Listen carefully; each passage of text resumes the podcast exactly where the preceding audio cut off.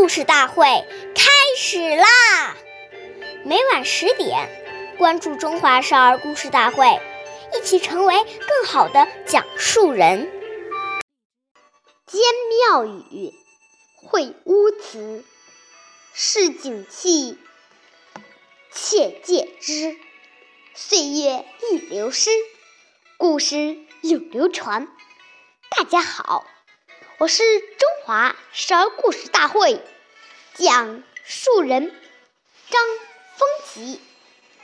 今天我给大家讲的故事是《说话的艺术》第四十四集。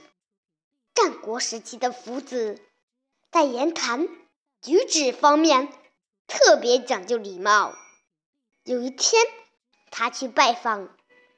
那位远方的朋友，那家人非常客气，邀请了许多朋友陪他一起游玩。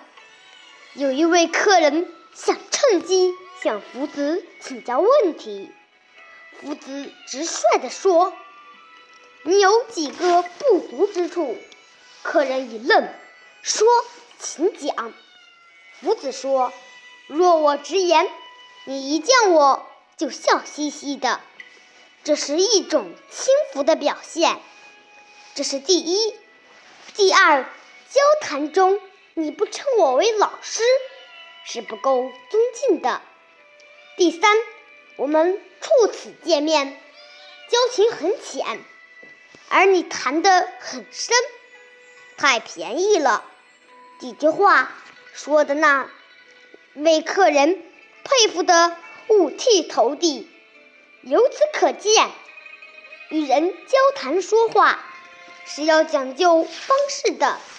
下面有请故事大会导师王老师为我们解析这段小故事，掌声有请。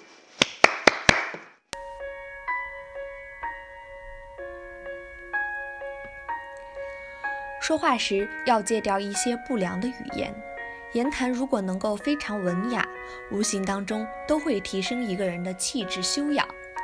当我们内心充满了对圣贤人的憧憬、向往，立志要成圣成贤的时候，我们的言语行为自然就会效仿圣贤人的存心。凡是这些圣贤人都不说不做的事情，我们也绝对不说不做。久而久之。自己那种圣贤的风范就会慢慢表露出来，人们看到一定会很敬重你。感谢您的收听，下期节目我们再会。我是刘老师，想参加故事大会的朋友，请关注我们的微信公众号“微库全拼八六六九幺二五九”。